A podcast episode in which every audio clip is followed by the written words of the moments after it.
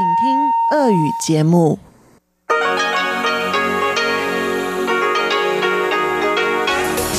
эфире Международное радио Тайваня. В эфире русская служба Международного радио Тайваня. Здравствуйте, уважаемые друзья! Из нашей студии в Тайбе вас приветствует Мария Ли. Мы начинаем нашу ежедневную программу передач из Китайской Республики. Как обычно, наша программа выйдет в двух блоках – получасовом и часовом. Получасовой блок звучит на частоте 5900 кГц с 17 до 17.30 UTC. Он состоит из выпуска новостей, рубрики «Панорама культурной жизни» с Анной Бабковой и передачи «Учим китайский» с Лилей У. А если вы слушаете нашу часовую программу на частоте 9490 кГц с 11 до 12 UTC или же на нашем сайте ru.rti.org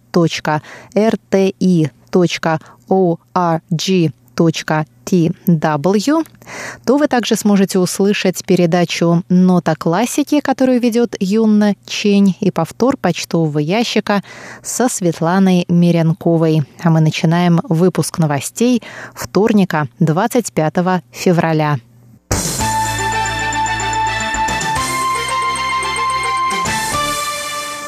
Центр эпидемического контроля Тайваня объявил во вторник о 31-м подтвержденном случае заболевания новым коронавирусом. Заболевший внук 27-го по счету больного, дважды навестивший дедушку в больнице. Его поместили под больничный карантин на лечение. 29 и 30 заболевшие – это младший сын и жена того же 80-летнего пациента. У младшего сына 40-летнего мужчины появились симптомы гриппа 29 января, однако он не стал обращаться к врачу. 23 февраля его поместили под карантин, так как он вступал в контакт с 27-м подтвержденным больным своим отцом. Сообщается также, что младший сын ездил в Китай, включая Ухань, эпицентр эпидемии. Впрочем, из последней поездки в Китай он вернулся еще 2 декабря. 30-й заболевшей супруге 27-го больного более 70 лет. Ей поставили диагноз «острый фарингит» 6 февраля. Пока что последний заболевший, самый юный, ему всего 11 лет. Центр эпидемического контроля идентифицировал 580 человек, входивших в контакт с семьей, и проверил на вирус 144 из них. У четверых диагноз подтвердился, у 122 анализ отрицательный, остальные еще проходят проверку. Пресс-секретарь Министерства иностранных дел Китайской Республики Тайвань Джоан Оу Оудян Ань прокомментировала во вторник принудительное помещение под карантин в Москве двоих тайваньцев, остановленных полицией только за то, что они были в медицинских масках.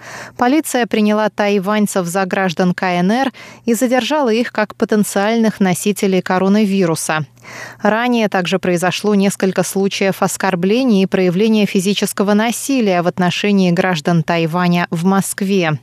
Пресс-секретарь призвала находящихся в России тайваньцев обращать внимание на местные меры по предотвращению эпидемии коронавируса и в случае необходимости обращаться за помощью по горячей линии представительства Тайваня в Москве. Представительство со своей стороны опубликовало на странице в Фейсбуке объявление, согласно которому визы гражданам Тайваня, желающим посетить Россию, выдаются в штатном режиме. Продолжает действовать и программа безвизового въезда в отдельные города и области. По словам представительства, ограничение на въезд в Россию граждан КНР в настоящее время не распространяется на обладателей паспортов Китайской Республики. Тайвань. Однако всем тайваньцам, въезжающим на территорию Российской Федерации, требуется пройти медицинский осмотр при пересечении границы. Власти Тайваня объявили о повышении уровня угрозы безопасности для поездок в Южную Корею и Италию. В настоящее время в Южной Корее 977 заболевших, 10 человек скончались. В Италии 232 заболевших, 7 скончались. Также все прибывающие на Тайвань из Южной Кореи будут вынуждены пройти двухнедельный карантин. Об этом сообщил в понедельник Центральный эпидемический командный пункт Тайваня. Иностранцы, прибывающие на Тайвань из Южной Кореи, будут подвергаться карантину, начиная со вторника, 25 февраля, а граждане Китайской Республики Тайвань, начиная с четверга, 27 февраля. Таким образом, власти надеются побудить граждан Тайваня, находящихся в Южной Корее, поскорее вернуться на родину, рассказал на пресс-конференции возглавляющий командный пункт министр здравоохранения Чен Шиджун. В понедельник Центральный эпидемический командный пункт поднял уровень угрозы посещения Италии до второго среднего. Это означает, что путешественникам следует проявлять бдительность при посещении данной страны. Самый высокий, третий уровень угрозы действует для посещения Китая, Гонконга, Макао и Южной Кореи. Под второй уровень попали Япония, Сингапур и Италия. Под первый, самый низкий, Таиланд и Иран.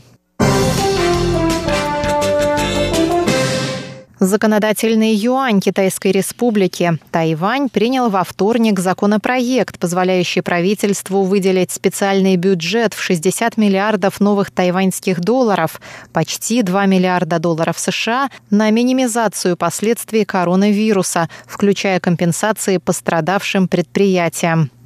Законопроект позволяет правительству использовать специальный бюджет до июня 2021 года для предоставления помощи индустриям, пострадавшим от эпидемии и работникам внутри этих индустрий. Законопроект предусматривает субсидии для медицинских работников и компенсации на случай их болезни или смерти. Сотрудники, помещенные под карантин, не будут числиться отсутствовавшими на работе согласно законопроекту. Работодателям запрещается какая-либо дискриминация в их отношении. В случае, если карантинные дни будут вычтены из заработной платы, они могут подавать на компенсацию в течение двух последующих лет. Однако для родителей, вынужденных брать отгулы по уходу за детьми, такая компенсация не предусмотрена. Предприятия, полностью оплатившие сотрудникам карантинные дни, смогут рассчитывать на налоговые льготы. Законопроект также ужесточает меры за нарушение карантина. Штраф для самовольно вышедших из-под карантина будет составлять от 100 тысяч до миллиона новых тайваньских долларов. Выпуск новостей в